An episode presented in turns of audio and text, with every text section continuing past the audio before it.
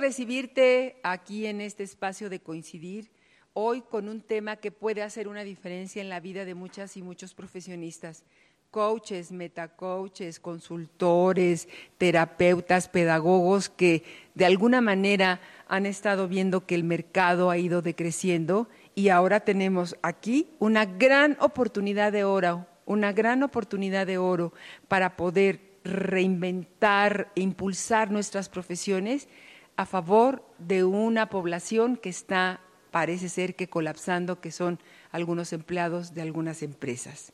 Es el tema del día de hoy aquí en Coincidir, la norma 035. Y no hay mejor especialista para hablar de este tema y de todos los alcances que tienen. ¿Por qué me atrevo a decir que es una oportunidad de oro para muchas de nosotras y muchos de nosotros? Que mi querido amigo Jorge Ramírez. Bienvenido, Jorge querido. No sabes cómo mi corazón late de emoción por tenerte aquí en, el, en el programa de Coincidir. Al contrario, muchas gracias y muchas gracias al auditorio por recibirnos en esta ocasión. Mi querido Jorge Ramírez es un muy querido y en nuestra comunidad MetaCoach, es también consultor y es nomad.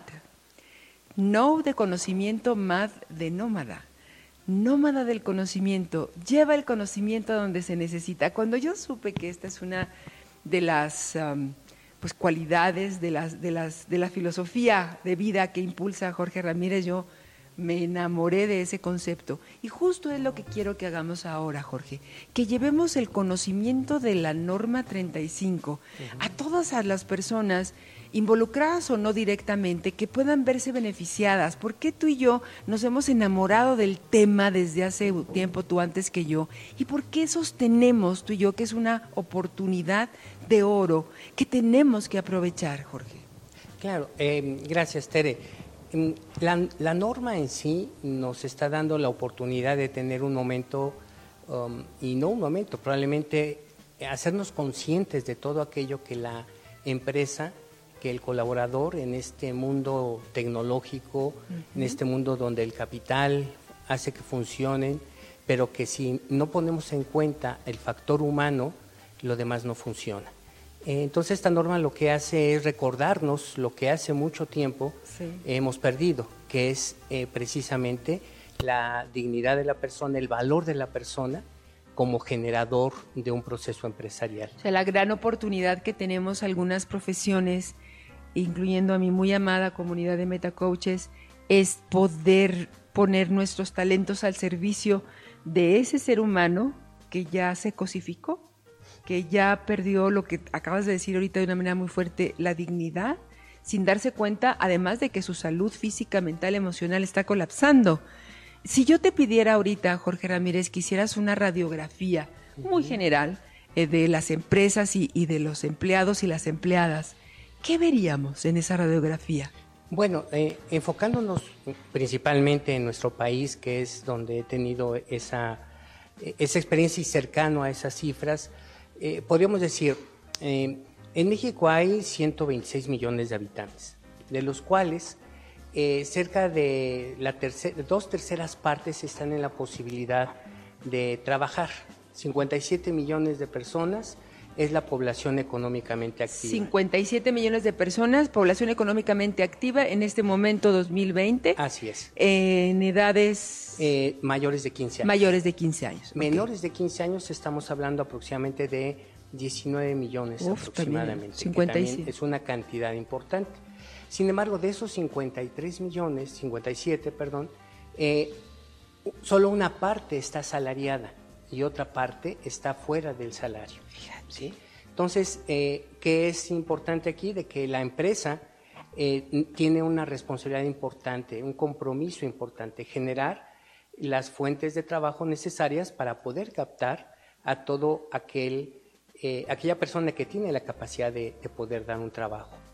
Y curiosamente, de, eso, de esa cantidad que estoy mencionando, siete de cada diez personas padecen de cierto estrés que impacta directamente en su salud. Altísimo es, esa proporción. Hay una proporción también muy importante de cerca de un 16% de la población económicamente activa que eh, tiene básicamente más de 48 horas para estar trabajando. O sea, más de una semana de ocho horas trabaja y eso implica eh, una carga importante en la parte emocional, en la parte personal, en la parte familiar. O sea, en la primera aproximación a esa radiografía lo que veríamos es una gran proporción, una gran población económicamente activa, que son 57 millones, de las cuales muy pocos reciben, una tercera parte recibe sueldo, dos terceras partes reciben sueldo, sueldo asalariados, que es con, prestaciones y fijo, y vemos una proporción alta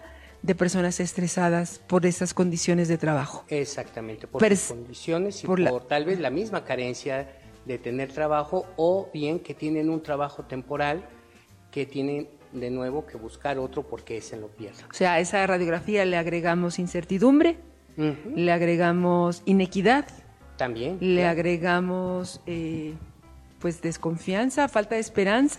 Exactamente, y sobre todo también falta de sentido, porque a veces solo tienen un empleo, no un trabajo. Falta de sentido de vida, porque tienen un empleo, no un trabajo en el cual realizarse. Entonces ya más o menos estamos viendo de qué está hecha una gran cantidad de población que después va a sus casas.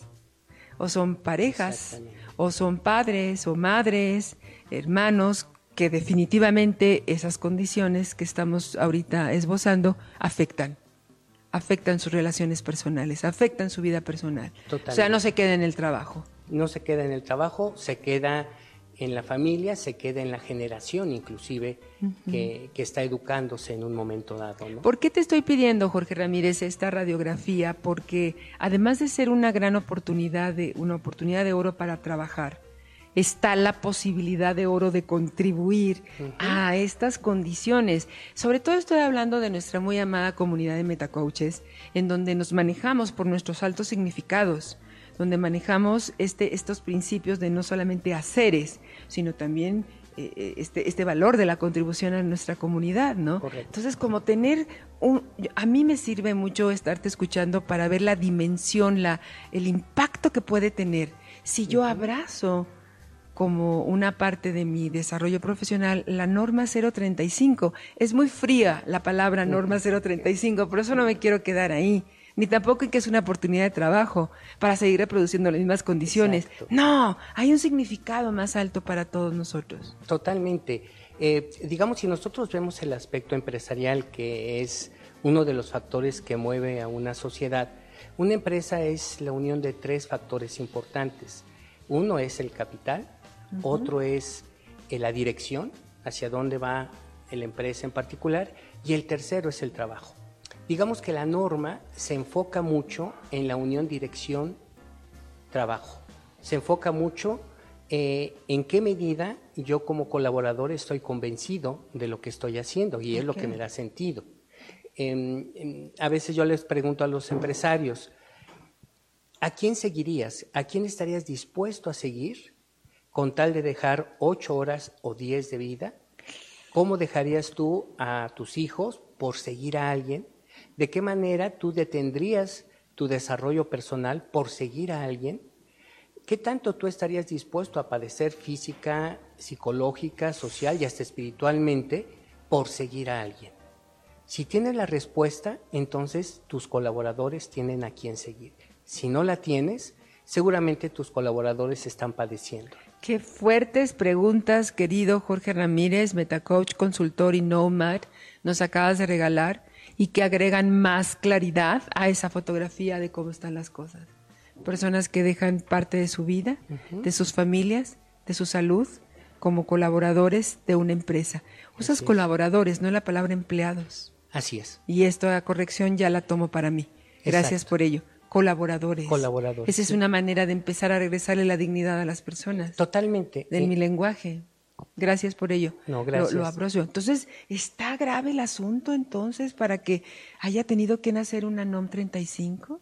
Eh, siento que sí está grave, es cierto, tenemos un rezago importante. Eh, más bien. Eh, esta norma tiene su origen en 1984. Eh, en septiembre de 1984 y es hasta este año, bueno, hasta el año 2018 cuando ya se promulga como una obligatoriedad del país. Pero yo me pongo a pensar, si esta norma se hubiera implementado en los primeros años de 1984, tendríamos ya más de 30 años de impacto en la cultura laboral de nuestro país. 30 años es más de una generación. Exactamente de rezago. Tenemos, al menos ahí en esa parte, que, completar un rezago de, una generación completa en cuanto a una, em, un conocimiento laboral de cómo trabajar de tal manera que tenga un sentido hacer lo que hacemos y a partir de ahí autorrealizarnos. Haces mucho énfasis en que el colaborador tenga, encuentre sentido de vida en lo que hace. Así es. Y esto es uno de los principales objetivos de la norma 035. Totalmente. Eh, no, no, es correcto decir regresarle el sentido, sino que lo encuentre en la, con la colaboración de la empresa, que el colaborador encuentre el sentido de vida en su trabajo de la mano de la empresa. Y esto lo facilitan quiénes. ¿Quiénes para quiénes son los especialistas eh, o quiénes somos los especialistas que podemos participar, ofrecer nuestros talentos a las empresas a través de la norma? ¿Cómo no? Em, la, norma en sí lo que está proponiendo es generar una estructura dentro de la empresa que garantice esto que acabas de comentar. Em, ¿El famoso director de bienestar? Eh, ándale, ahí, ya ah. está un término que eh, le han dado tanto renombre o tanta importancia a algunas empresas a este elemento de bienestar en el trabajo que le han dado el nombre de director en, bienestar, ¿no? Sí, Chief Wellbeing, ¿no? Así yo Me, yo me sentía bien enamorada del tema y me dice, sí, ya tiene tiempo de estar en eso. O sea, para crear esa estructura de bienestar al interior. Exactamente. De las empresas. Y, la idea no es, em, digamos, distorsionar el término bienestar, porque a veces se le da cierta ligereza al término de bienestar eh, eh, cuando entra la palabra también felicidad y pareciese que es una norma para generar felicidad en el trabajador. Em, creo que ahí es eh, dar un, un encuadre mucho más claro. ¿Por qué? Porque tenemos que dejar uno de los elementos fuera, que es el paternalismo hacia el colaborador. ¿sí? Mucho de nuestra cultura empresarial tiene que ver con el paternalismo que durante muchos años hemos tenido, un paternalismo que tanto oprime al colaborador o lo deja, o lo deja hacer lo que quiera. Mucho ha sido de nuestra manera de pensar durante mucho tiempo la teoría X y la teoría Y de la motivación. Y la teoría X dice el colaborador es flojo, el colaborador tiende a hacer lo que quiere, el colaborador no aprende. Y creo que eso es más que nada un prejuicio y no necesariamente una realidad.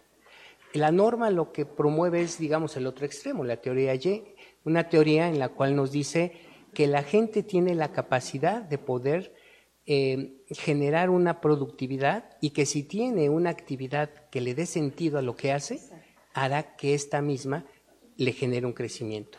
Somos lo que hacemos, ¿sí? Y si lo que hacemos no tiene sentido, seguramente que nosotros seremos alguien que carece de sentido.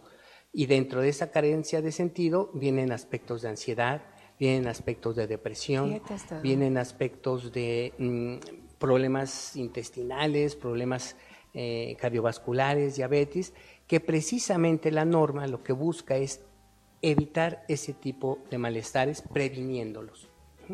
La, norma es una norma que identifica, por un lado, a través de las guías y de los cuestionarios que hemos comentado, segundo, eh, analiza cómo es que hay riesgos que produzcan este tipo de, trastornos y un tercer elemento que es la parte de promover y prevenir eh, eh, los riesgos psicosociales. Y llegando al, contexto de tu pregunta, lo que hace la empresa es crear esta estructura a través de una política. Esa política, como tal, es un mandato para que a lo largo de toda la empresa, desde el centro de trabajo más pequeño al más grande, se involucre al colaborador, se le dé un trato digno, se revise eh, la manera en que se le está dirigiendo a través del liderazgo, se le pongan metas claras, se le dé la claridad de sus funciones a través de descripciones de puesto, que tenga procedimientos claros, estado eh, una revisión de las condiciones mismas de trabajo. Todo eso generará un entorno a partir del cual la idea es de que busque una manera de ir creciendo dentro de, este mismo entorno. Es una norma que crea un entorno, pero que no es suficiente, necesita la corresponsabilidad del colaborador. Y de varias disciplinas, por lo que estoy escuchando, son varios puntos los que, los que aborda esta norma 35. Entonces son consultores, eh, pedagogos, pedagogos, terapeutas, terapeutas, psicólogos, psicólogos, coaches, metacoaches, que hay una diferencia. ¿Quiénes más? Eh, mira, yo creo que eh, gran parte también va a ser la manera en que eh, haya la posibilidad de incorporar a la familia para que mm. conozca el lugar donde trabaja el colaborador. Y eso implica también otro tipo de profesiones que estén haciendo el vínculo trabajo-familia. Para integrar a las familias en, en el entorno laboral como visitas, que hay algunas empresas, hay algunos laboratorios que conozco internacionales que hacen esas visitas, ve que conozcas el lugar donde trabaja tu mamá o tu papá y que tiene un impacto sin lugar a dudas en, la calidad de vida de las familias. Totalmente. Entonces, no está restringido a ciertos, ciertas profesiones. Todo aquel o aquella profesionista que tenga una oferta que contribuya al bienestar de ese colaborador o colaboradora, tiene un lugar en esta norma 35. Así es, y lo tiene de acuerdo a diferentes momentos. Hay algo que también pareciese que, puede llegar a, confundirnos.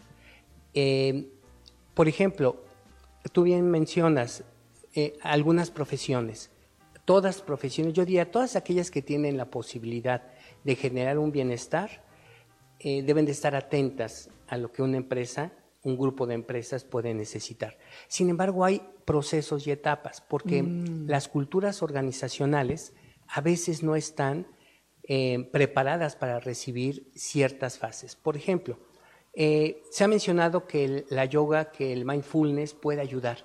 Sí puede ayudar, pero tal vez son etapas donde ya situaciones previas se han ido acomodando para que ese tipo de profesiones puedan aportar. ahorita vamos sobre lo urgente. Exactamente. Que es empezar a, cortar ese rezago, esa brecha de rezago, para instalar los principios, las bases de ese bienestar. Así es. Y no es precisamente a través del yoga nada más. No lo va a resolver no, del todo. No lo va a resolver Puede ser un paliativo cuando una cultura está fuertemente afectada por una presión y una falta de guía. Entonces, esto significa que el, la persona que dirige o la instancia que, dirige la construcción de esta estructura de bienestar dentro de una empresa tiene un, proceso. Así es. Y conforme ese proceso, por lo que estoy entendiendo, va llamando a los especialistas, porque voy ahora al otro lado. Ha generado un gran interés, un gran interés esta conversación contigo, Jorge, y lo agradezco mucho que satisfaga su necesidad de conocimiento de todas y todos los que nos acompañan. ¿Cómo pueden acercarse a la empresa. Hay un protocolo, hay un formulario, ¿Cómo pueden preparar? Yo sé que próximamente tú vas a dar algunos cursos para formarnos a los especialistas que queremos ofrecer nuestros servicios en la 035. Supongo que ahí nos dirás, pero para ir teniendo más claridad, ¿cómo se aproxima? Porque habrá algunos especialistas que jamás han trabajado en las empresas y son muy buenos en sus áreas. Exactamente. O muy buenas. ¿Cómo es este acercamiento? Eh, bueno, la, la norma tiene un lineamiento y básicamente es una normatividad, por decirlo de alguna forma, que tiene pasos. Como te comento, eh, fue em, decretada en el año 2018 para que tuviera un primer paso a partir de octubre del 2019 que acaba de pasar. El primer paso es lo que le llaman el diagnóstico. El primer paso, fíjate, es interesante. ¿Cuál es ese protocolo que viene en, en las diferentes cláusulas de, nuestro, de, esa misma norma? Primero, debe de haber una política, ¿sí? La política es precisamente ese mandato donde la dirección se compromete a mm. velar, a cuidar, identificar, promover em, y de alguna manera prevenir los riesgos psicosociales. Ahorita llego a ese punto, cuáles son esos riesgos. Una vez que ya tiene la política, la idea es identificar aquellos colaboradores que hayan tenido un, em, un evento em, eh, psicológico que los haya dejado con cierto nivel de traumatismo. Puede e ser un evento psicológico dentro de la empresa o en su vida. puede ser dentro de la empresa o a lo mejor en camino a, en este caso como la norma se refiere a los centros de trabajo, tiene ahí que tener los mismos criterios que maneja el INSS, el Seguro Social, ah, ante cuál y qué se considera un accidente de trabajo. Son los mismos criterios. De hecho, la norma tiene distintos elementos supletorios que la complementan. No es solo lo que dice la norma, sino es todo lo que está alrededor de la norma. Em, un segundo elemento después de definir lo que es la política es hacer un primer diagnóstico que le llama la norma la guía 1, donde le pregunta, eh, donde identifican cuáles son aquellos colaboradores que han tenido un problema traumático severo.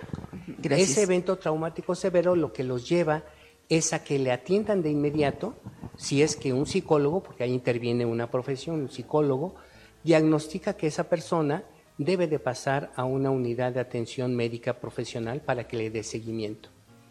Eh, un tercer elemento, después de haber identificado ese, eh, ese diagnóstico, eh, que es la guía 1, tendría que pasar también a establecer una serie de acciones a favor de esa persona que se identificó.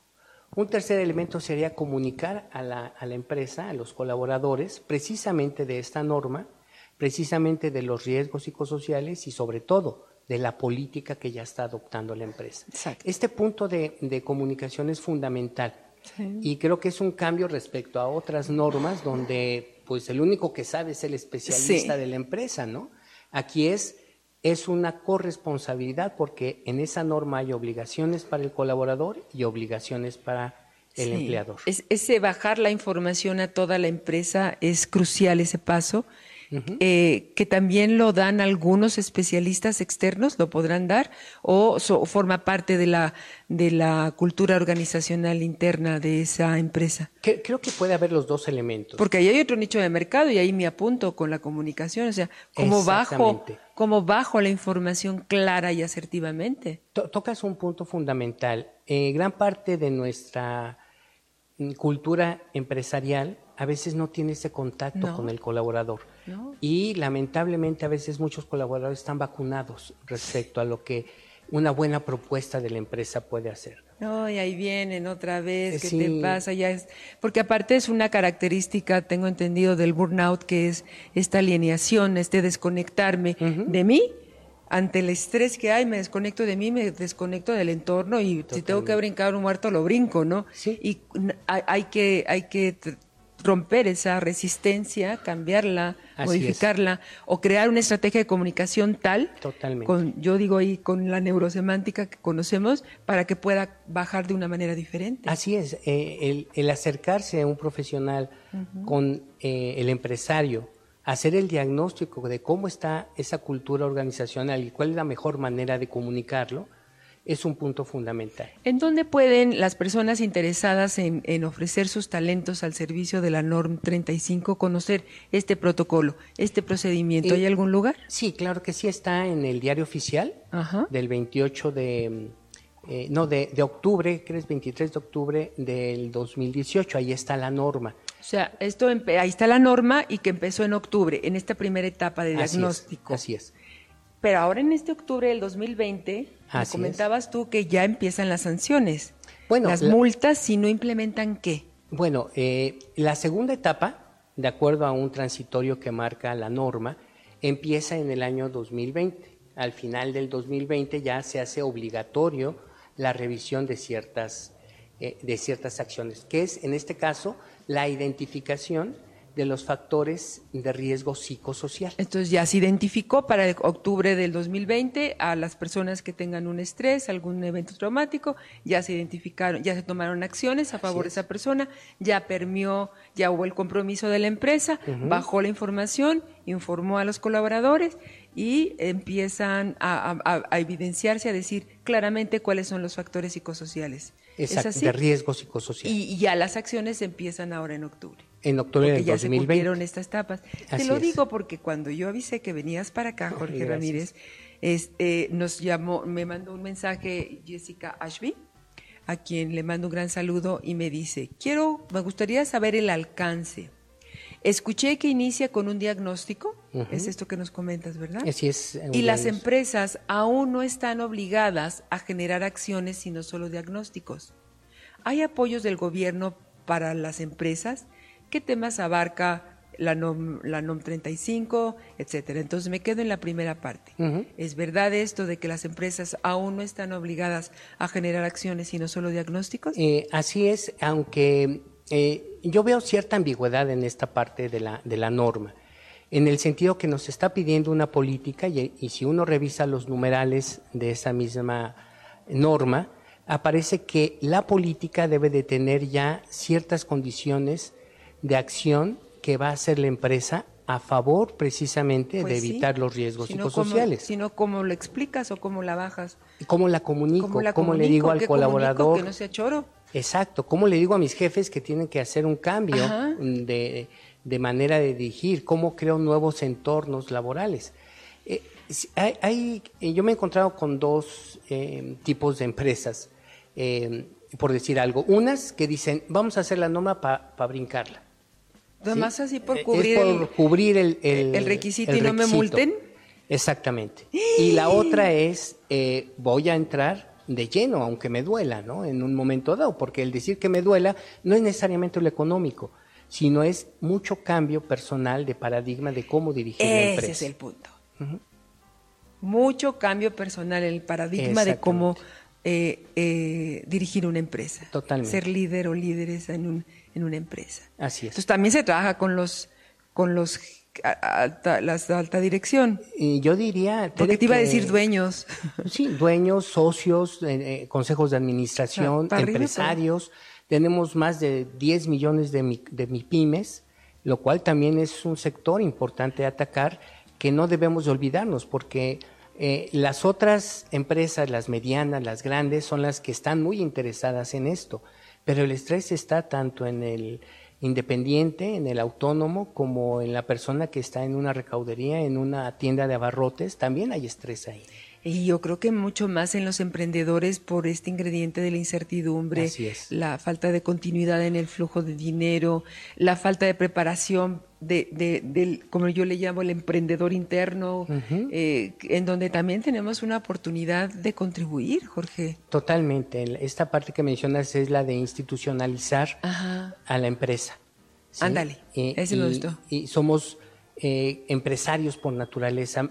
México tiene una tasa de mortalidad que de cada 10 empresas que nacen al año, de 6 a 8, fallecen en el primer año. En el primer año leía esas estadísticas que me compartiste. Y luego eh, hay una capacidad de recuperación, de resiliencia de los emprendedores, porque ellos siguen y empiezan uno, empiezan otro. Y el empresariado en México tiene esa gran capacidad. Pero empieza uno con los mismos vicios. Exacto. Sin un proceso de autorreflexión. Y creo que ahí también hay una buena oportunidad para muchas profesiones. Totalmente. En, el hacer un alto y siendo bendecidas muchos y muchos de nosotros con la preparación, pues ofrecer también ese, ese espacio para darte cuenta de qué podrías hacer diferente eh, y también como crear, empezar a crear una comunidad, lo veo también así, Jorge, de, de, vamos a salir todos eh, al mismo tiempo, ¿no? Así es. O sea, no, no, no, quisiera que esta NOM 35 se convirtiera otra vez en un esquema de ejercicio de poder vertical, en donde yo, porque tengo un conocimiento, ahora te voy a ir a decir que estás tonto y que... No, vamos a ver cómo generamos esta visión de colectivo ¿no? Para, para jalar todos la, carreta. Totalmente. Uno de los elementos que la norma menciona es la participación del colaborador. ¿sí? Y una participación requiere de diferentes etapas. Eh, una participación donde el colaborador pueda opinar sobre su trabajo. Exactamente, regresar a, un esquema de colectivo de cáliz, como es el libro extraordinario de la espada y el cáliz, que en algún momento funcionó y que fue una forma de organización antes del patriarcado. El patriarcado mm. vino a darle en la torre a este, a este cáliz, a este colectivo, en donde las mujeres teníamos una gran participación e instauró la espada. Mm. Y esto es así. O sea, de alguna manera veo yo en esta NOM 35 una oportunidad de poder regresar a orígenes en donde los humanos éramos humanos Y quiero hacerte una pregunta. ¿Los idealistas cabemos en la NOM 35? los que creemos en la esperanza y tenemos un significado muy alto de la esperanza, podemos bajarlo a acciones. En Definitivamente. Estoy hablando con los ejes del cambio, con los ejes del significado. Perdón. Eh, creo que eh, mm, dices algo fundamental. Creo que es momento de que ese idealismo que muchos tenemos, yo me sumo a tu equipo. Ay, gracias. Eh, tenemos que llevar a la acción, ¿sí? Tenemos que convertir lo que decimos y lo que pensamos en acciones reales, porque creo que ya nuestro nuestra aportación como empresarios, como profesionistas, como amas de casa, eh, está siendo necesario en esta actualidad. Por eso creo que nuestra comunidad de metacoaches tiene una gran oportunidad, porque como trabajamos con estos ejes, ¿no? De la autorrealización, altos significados, con acciones a nivel de maestría, el inicio del camino de la autorrealización, cabe, cabemos tenemos una gran oportunidad de, visibilizar esta aportación que tenemos como escuela. ¿no? E, exacto. si nosotros dividimos eh, la norma en los ejes de la facilitación que utilizamos al momento de intervenir, vemos que hay una claridad entre lo que la norma está solicitando y las herramientas que tenemos. ¿Verdad que sí? ¿Verdad que sí, sí, sí convergen en, Totalmente. Por ejemplo, cuando hablamos de liderazgo, eh, la norma habla de un liderazgo negativo, ¿sí? El liderazgo negativo para la norma es todo aquel que limite eh, el crecimiento del colaborador y que tenga un manejo agresivo, violento contra el, contra el colaborador. Y eh, evidentemente, si nosotros vamos a un esquema de facilitación, podemos hablar ya no de un liderazgo negativo, sino cómo hacerlo positivo. me emociona tanto. A lo mejor no entiendo todo lo que estás diciendo, pero me emociona el contenido semántico de tus palabras, la carga mm. semántica de tus palabras está haciendo algo aquí en mi corazón y deseo que eso esté pasando en quienes están acompañándonos, Jorge. Eh, me parece muy importante que así como es eh, vital que los colaboradores encuentren su sentido de vida en su trabajo, nosotros también. Nosotros también como profesionistas, hombres y mujeres, que estamos listos para contribuir a ese bienestar. Porque, porque, porque cuando resuelves eso, también estás resolviendo el tuyo, o sea, me refiero al mío. Y, creo que gracias a eso podemos resolver el nuestro. Alguna vez comentábamos que creo que el pensar que somos propietarios de dones es un error.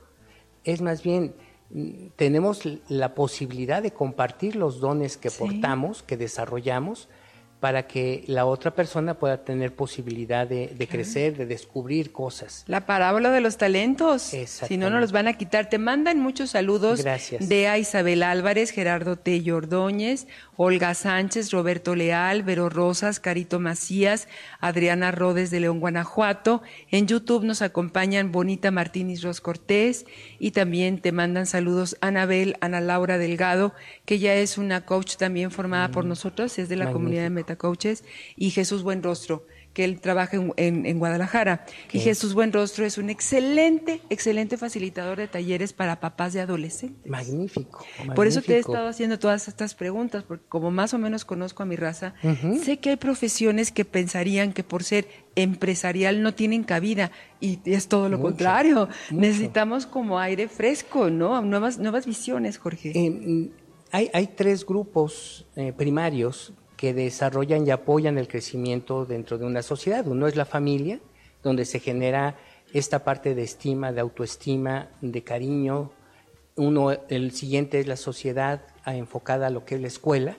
Y el tercero es la empresa. En la escuela generamos eh, el esquema de relacionarnos de otra manera. Y en la empresa aplicamos todas nuestras capacidades. Entonces, cuando me hablas de padres, de escuelas de padres, es muy importante de que este rezago tiene que venir de la mano con un apoyo a las diferentes generaciones. No quisiera irme sin antes recordar un dato que a mí me, me puso la piel de gallina cuando me lo dijiste. El número de horas que trabajan las mujeres, a diferencia de los hombres en relación a Japón. ¿Te acuerdas? Que me decías que se trabajan muchas horas aquí en México, 16 horas en promedio de, las 24 horas más exactamente que las de un hombre, ¿no? Precisamente por el el trabajo del hogar, donde nosotros tenemos que eh, aportar más y disminuir al menos esa carga, definitivamente. Entonces, todo lo referente a la NOM 35 está en el diario oficial de la Federación. Diario oficial Sin embargo, tú vas a dar un curso.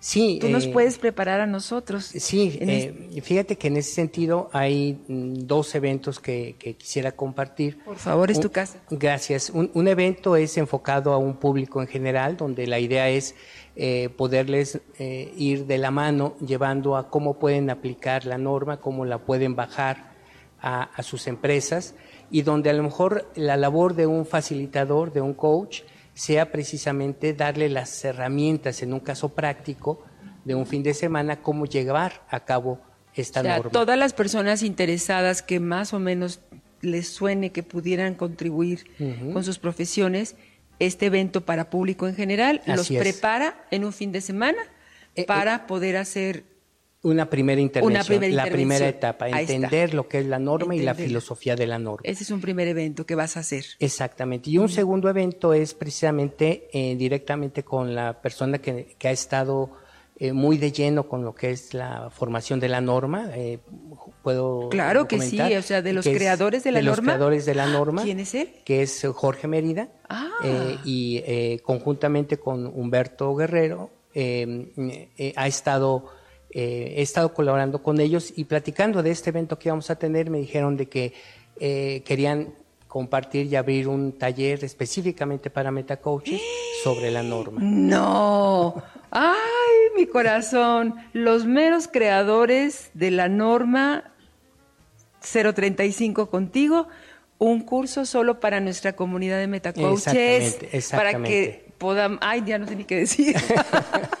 ¿Qué les parece? Qué magnífica noticia, Jorge. ¿Qué necesitamos hacer esta comunidad? Eh, bueno, Está, ha estado apareciendo tu, tu, tu teléfono ah, y tu correo. Muy bien. Nos ponemos en contacto ahí. ¿Y cómo te ayudo? Eh, sí, yo creo que sí. Digamos, inicialmente, eh, hablando con ellos hoy, que también me dieron esa agradable sorpresa y esa posibilidad. Gracias, Jorge. ¿Y cuál es el otro nombre? Es Humberto Guerrero Mani. Jorge, gracias. Humberto, gracias. Jorge, gracias. Qué bárbaro. Comunidad de Metacoaches, bendecidos somos. Y, la idea es, probablemente este próximo 29 de febrero, eh, ya les mandaríamos más información, mm, porque fue un poco sobre, sobre la marcha y aprovechando esta reunión. ¡Qué maravilla! Pues cuenta conmigo. Yo ahorita nos ponemos a informarle a la comunidad de Metacoaches que habrá un curso, es correcto decir curso, Exacto. Eh, con los creadores de la NOM 35 aquí en México, por supuesto con Jorge Ramírez incluido, eh, para ustedes, para nosotros. Y la Yo idea estoy. es eh, plantear cómo desde el metacoaching podemos incorporar las herramientas del metacoaching a estos elementos que plantea la norma. Todavía una aportación más de nuestra de nuestro modelo de, ah, de neurosemántica, de metacoaching. Es ver a la norma desde las herramientas que tenemos. Ver la norma 35 desde el metacoaching. Así es, así es. No, bueno, nos vas a poner a estudiar seguro, pero no me importa. Gracias por esta generosidad. Gracias, Jorge. Los últimos minutos que nos quedan, agradeciendo mucho la presencia de quienes nos han acompañado. Este programa se queda grabado en YouTube, en mi canal de YouTube Tere Bermea, en el de Spotify Tere Bermea, y desde ahí me voy a dar a la tarea de compartirlo en corto o masivamente a toda persona que yo supongo, creo, gracias por darme esa licencia, que pudiera contribuir al bienestar de los demás a través de esta norma. Gracias, gracias infinitas. Y estos últimos minutos te los dejo a ti para que me digas, ¿por qué es importante para ti, Jorge? No al metacoach, no al nomad, no al consultor. Impulsar la norma 35, dedicarle tanto tiempo, hacer estos cursos, buscar esta, este, este plus para nuestra comunidad de metacoaches. Ahí está tu cámara. Ah, ¿Qué les quieres dejar? Bueno, eh, creo que lo que a mí me, no creo, sino estoy seguro, lo que me motiva, lo que me impulsa a hacer esto es una motivación de dejar algo de lo cual pueda sentirme a gusto cuando me vaya de este, de, este planeta, por decirlo así, ¿no? Creo que em, en base a cierto aprendizaje que uno va teniendo en la vida, uno quiere dejar algo, no sé si me vaya a ir yo o iba a desaparecer y no me quiero poner crítico o, este, eh, o, depresivo en ese sentido, al contrario, más bien es eh, el disfrutar la vida tiene que ver mucho con lo que uno puede estar apasionado en este momento. Y para mí lo que me apasiona es el crecimiento de la gente, ver la sonrisa cuando algo descubren, cuando se dan cuenta de algo que no se habían dado cuenta eh, eso me llena de satisfacción. Y creo que la norma eh, es una posibilidad de eh, poner a disposición de mucha gente una manera de autoconocerse y a partir de ese autoconocimiento autoapreciarse. Y en ese aprecio, pues mejorar una, una sociedad que, que tiene mucha valía y, y nuestra cultura es maravillosa. No, bueno, pues me quedo. Gracias, Mari. Los últimos saludos. Leticia Rodríguez Cavazos, Dulce Carrera, Angie Roaza, Alfonso González, Gina Fentanes, Jessica Ashby, que fue quien nos mandó la pregunta, Lourdes González y Pilar Galván Díaz, otra extraordinaria coach ejecutiva. Pilar, y que también externó su interés por esta, por esta conversación contigo, Jorge. Espero que estén claras. Yo te quisiera pedir un espacio que si se generaran preguntas eh, a través del programa que se queda grabado, interactuaras con, las respuestas. Yo te digo cómo y dónde, pero a través de, lo que se queda grabado ahorita, para tener esta respuesta. Aprecio de todo corazón el que hayas abierto este espacio. Me quedo más emocionada que al principio con este ofrecimiento porque veo en este curso para nuestra amada comunidad de metacoaches, más lo que vas a hacer para el público general, la oportunidad de renovar la pasión por nosotros, la pasión por lo que hacemos, que por algo nos metimos a este metacoaching y no a otras escuelas, y pasión por los demás. Que eso me fascina y creo que es una manera de dejar la huella en el mundo. Y tú cuentas conmigo para que dejes tu huella en el mundo y trascendamos de otra manera. Gracias, querido Jorge. No me despido, te mando un gran abrazo. Gracias, a todas y a todos ustedes por acompañarnos. Estoy feliz de haber podido contribuir a, esta, a esta gran posibilidad de hacer un bien mayor. Muchas gracias a mi profesora a Edu, a también a Marco.